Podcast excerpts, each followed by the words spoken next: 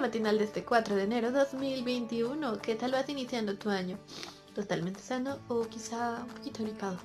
No lo sé, pero si estás un poquito enfermo, espero que estés mucho mejor pronto. Bueno, vamos al matinal, ¿te parece? El título es El primer sábado. Interesante, martes hablando de sábado. Muy bien, vayamos a ver el versículo que dice.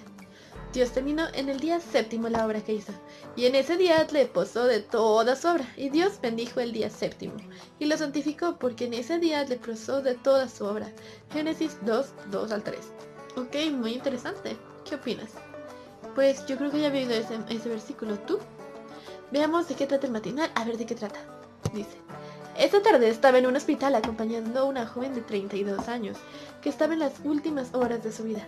Su familia había invitado a personas diversas de diversas denominaciones religiosas para que lo animaran y sin quererlo había alrededor de, de convaleciente un pequeño encuentro ecuménico. Todos nos sorprendimos. Yo con 22 años de edad. Él era el representante de la iglesia adventista. Había también un sacerdote católico, un creyente mormón, dos evangélicos y una familia de joven que estaba, bueno, que estaban ávidos de escuchar qué teníamos para decirles. A través de una corta presentación que cada uno hizo sobre su fe, me di cuenta que nadie allí parecía conocer a los adventistas.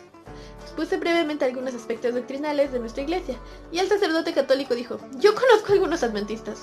Ustedes son los que guardan el día del reposo de los judíos. No, respondí yo, nosotros guardamos el único día del reposo que autorizan las sagradas escrituras. A través de los siglos, el diablo se encargó de cegar a las personas con preconceptos y traiciones ocultándoles la verdad. En relación al sábado, son muchos los que creen que el día del reposo bíblico es el domingo y que el sábado fue dado en exclusividad para el pueblo hebreo. Sin embargo, al estudiar la Biblia es posible verificar que el sábado es mucho más antiguo que los judíos y cualquier otro pueblo sobre la tierra.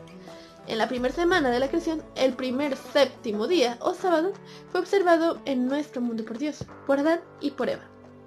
Es notable que la obra de creación recién estuvo terminada al crear el sábado, porque el versículo de hoy afirma, Dios terminó en el día séptimo la obra que hizo.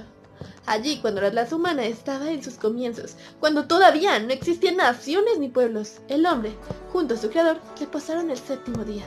Dios bendijo y santificó ese día especial. Y al igual que Salomón, podemos expresar, también, sé que todo lo que Dios ha hecho permanecerá para siempre, sin que nada se le añade ni se le quite, y que esto lo hace Dios para que se le guarde la herencia. Eclesiastes 3.14. Mm, interesante. ¿Y qué privilegio tenemos los adventistas al observar el mismo día que le puso Dios en la creación? Al realizar tu oración, agradecele al Señor por darte luz para hacer su voluntad, incluso al guardar el cuarto mandamiento. Ejemplos y enseñanzas de los patriarcas. Hmm, muy interesante. ¿Y tú qué opinas? ¿Tú qué día guardas? ¿Por qué lo haces? ¿Alguien más te lo dijo o lo dices por convicción? Hmm, preguntas y más preguntas. y bueno, ¿tú qué opinas? El séptimo día desde los inicios, pues sí fue el mismo, el sábado.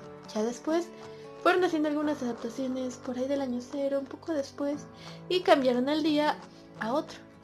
Ya domingo, ese es un dato histórico. Pero, ¿tú qué piensas? ¿Cuál es el día séptimo, el día santo para ti? ¿Por qué lo es? Te invito a que dejes en los comentarios por qué opinas lo mismo o que al menos lo pienses. ¿Te parece? Bueno, pues eh, ten en cuenta lo que hemos aprendido el día de hoy. Quizá el séptimo día tiene más bases de lo que crees. Nos vemos en el siguiente matinal. Pasa un grandioso, una grandiosa semana y adiós. A seguir mejorando.